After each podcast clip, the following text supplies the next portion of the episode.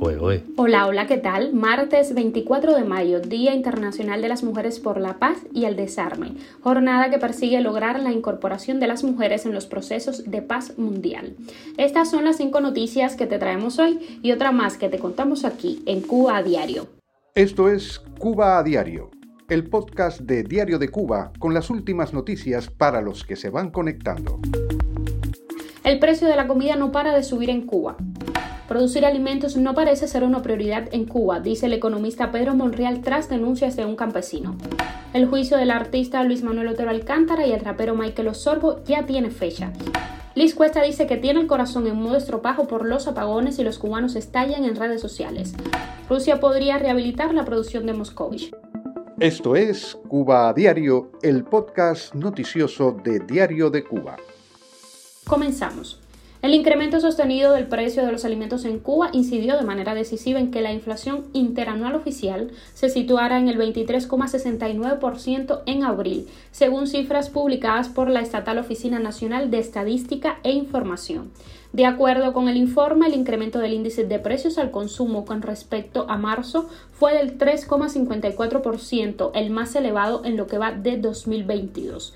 Esto sin tener en cuenta los precios del mercado informal al que recurre la mayoría de los cubanos para conseguir productos escasos o quienes no tienen dólares para adquirir lo que solo se vende en moneda libremente convertible.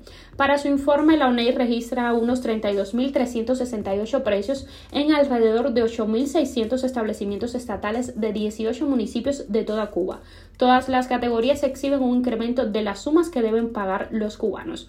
Con respecto a los precios que toma como base la correspondientes a 2010, las partidas que más se han incrementado son alimentos y bebidas no alcohólicas en un 79,68%, restaurantes y hoteles que crecen un 9,23% y transporte un 3,06%. Los alimentos con mayor subida de precio son la leche, la carne de cerdo, el arroz, el queso blanco, el jamón y los huevos de gallina, este último un alimento básico de los hogares cubanos.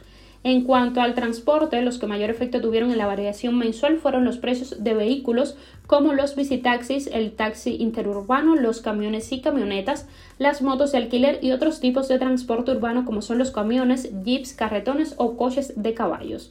Según cifras oficiales, la inflación del comercio regulado rondó el 70% en el conjunto de 2021, cuando el gobierno impuso el paquetazo económico que denominó Tarea Ordenamiento. Algunas estimaciones no oficiales sitúan la inflación del mercado informal en torno al 500%. El economista cubano Pedro Monreal lamentó en una publicación en su cuenta de Twitter que la producción de alimentos no sea una prioridad del gobierno de la isla, apoyándose en la denuncia de un campesino ante las trabas que le imponen las autoridades del país para conseguir combustible. El campesino Leonel Capote se quejó de que el combustible que el Estado cubano vende a las cooperativas es insuficiente para la producción de alimentos, lo que los obliga a acudir a los CUPET para conseguir el petróleo.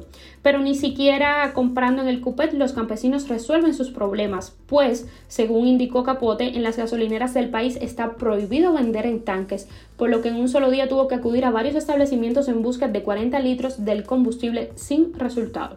La agricultura tiene que tener prioridad, que no nos pongan más trabas y restricciones a los campesinos para trabajar. Se está hablando de seguridad alimentaria y de seguridad nacional, dijo el campesino Leonel Capote. Cuba a diario. El régimen cubano juzgará al activista Luis Manuel Otero Alcántara y al rapero y premio Grammy Latino Mejor Canción del Año Michael Osorbo el 30 y 31 de mayo venideros, anunció la curadora de arte Anamelis Ramos.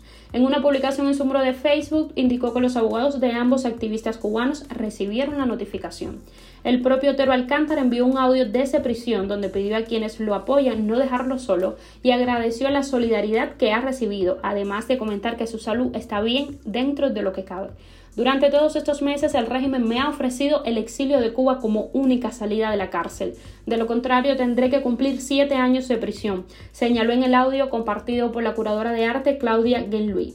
Otero también dijo que soñaba que todos los cubanos del mundo de cualquier tendencia política se reuniesen en el malecón para trabajar juntos por una salida a la dictadura, de modo que ningún cubano que piense diferente o tenga posiciones políticas diferentes tenga que sufrir maltrato, persecución o encarcelamiento. Otero Alcántara fue detenido el 11 de julio de 2021 cuando se dirigía a sumarse a las manifestaciones masivas que sacudieron la isla. El régimen lo acusa por ultraje a los símbolos de la patria con carácter continuado, desacato y desórdenes públicos. Y Liz Cuesta, esposa de Miguel Díaz Canel, dijo en una publicación en su cuenta en Twitter estar con el corazón en modo estropajo por los agobiantes apagones, lo que desató las críticas de los usuarios de esa red. Decenas de tuiteros consideraron el mensaje una burla y llamaron cínica a Cuesta, quien ya recibió críticas semanas atrás por llamar a Díaz Canel el dictador de mi corazón, en medio del repudio al régimen por la represión contra los opositores y los manifestantes del 11 de julio de 2021. Para la activista exiliada Yanelis Núñez, el corazón de Cuesta jamás será un estropajo porque no tiene ningún hijo, hermano o amigo preso. Otro usuario de Twitter recomendó a Cuesta que controle su nivel de cinismo. No juegue con el dolor y sufrimientos del pueblo. El pueblo está muy indignado por tantas carencias y usted puede ser el catalizador que acelere una reacción en cadena, advirtió. Por su parte, el artista Julio Llopis Casal opinó que Cuesta no tiene noción del pudor, ni del respeto, ni del sentido común. Ramón Artiles consideró que el tuit de Cuesta es una mayúscula burla, una grandísima falta de consideración y respeto al pueblo cubano. Cuba a diario. La Rusia de Putin se estaría acercando cada vez más a la era soviética tras el boicot de Occidente por su invasión de Ucrania, y por ello reaparecen productos del pasado entre los que podrían tener un segundo momento los automóviles marca Moscovich, muchos de los cuales aún ruedan en Cuba. De acuerdo con el medio independiente de Moscow Times, el mítico Moscovich soviético, que vivió su época dorada en los años 60 y 70 del pasado siglo, podría regresar con tecnología Renault, después que la planta de esa firma francesa en Moscú pasara a ser propiedad del gobierno ruso. A raíz del inicio de la invasión del Kremlin contra el país vecino, los choferes y mecánicos de Cuba dieron la voz de alarma ante el previsible agotamiento de los partes y piezas de automóviles rusos disponibles en la isla. Noticia extra, la viruela del mono suma cada día más casos, pero no es comparable a la COVID. La alerta epidemiológica no debe alarmar a la población insisten los expertos que no temen una pandemia, aunque sí puede haber centenares de casos en las próximas semanas en unos brotes que no se habían visto en 52 años de infecciones en humanos de este virus animal. Por ello, algunos abogan por vacunar ya los contactos de los infectados para frenar la transmisión del virus. Por su parte, la Organización Mundial de la Salud contó 92 casos confirmados y 28 posibles en 12 países, la mayor parte en Europa. El Centro Europeo de Control de Enfermedades notificó ayer 67 casos confirmados en 9 estados de la Unión Europea y al menos 42 casos sospechosos adicionales estaban bajo investigación. Según la OMS, solo dos pacientes hasta el momento han requerido hospitalización. Esto es Cuba a Diario, el podcast noticioso de Diario de Cuba. Y hasta aquí por hoy, yo soy Nayar Menoyo y te agradezco por estar del otro lado. Estamos de lunes a viernes a las 7 de la mañana hora de Cuba, 1 de la tarde hora de España. Recuerda, nos puedes encontrar en Telegram, Spotify, Apple Podcast y Google Podcast. Hasta mañana.